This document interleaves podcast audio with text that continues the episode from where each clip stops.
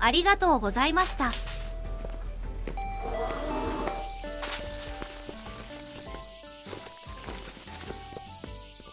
俺が小学生の時はまだコンビニに店員さんがいてピッピやってたんだけどな。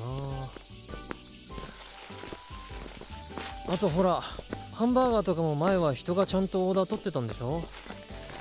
確かに今ファストフード系の店で店員さんなんてほぼ見ないな駅のそば屋こそ自動になってもいいのにあれは逆に人間じゃなきゃダメじゃない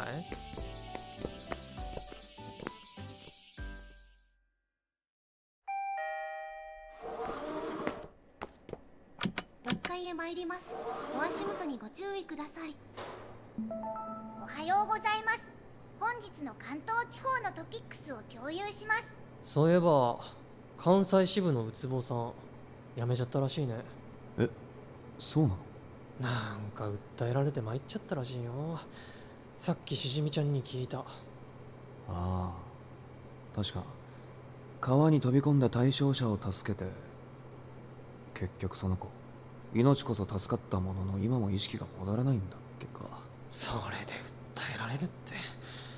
何が一体どうなってんだろうね俺には分かんないわ。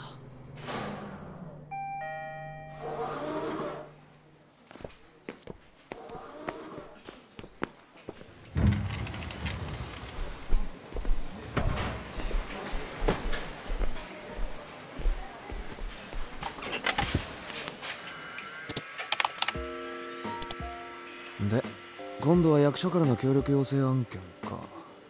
また珍しいな。ん？何何？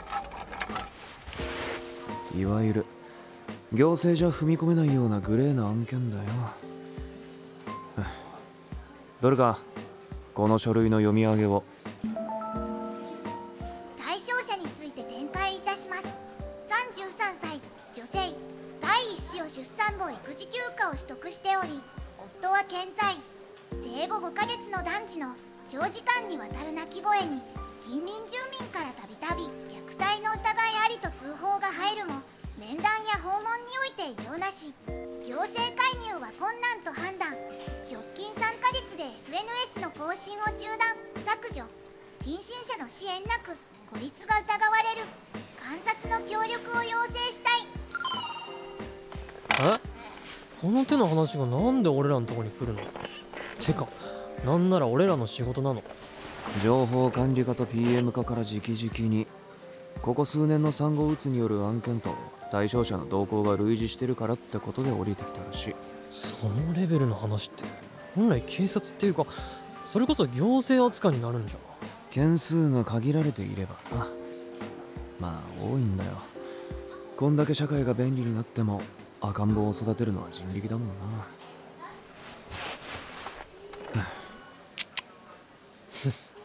にしてもワカメさんいつになく嫌そうだね。いやそんなことないよ。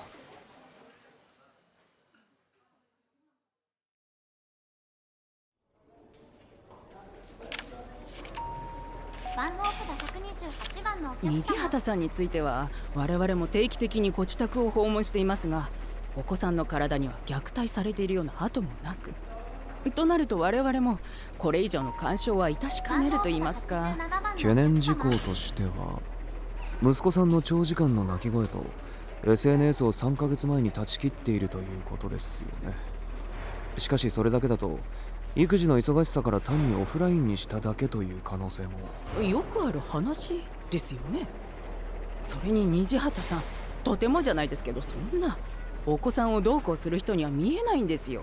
本当にご主人もすごく感じのいい人ですしただ忙しくて平日も土日もほとんどお家にはいないみたいで。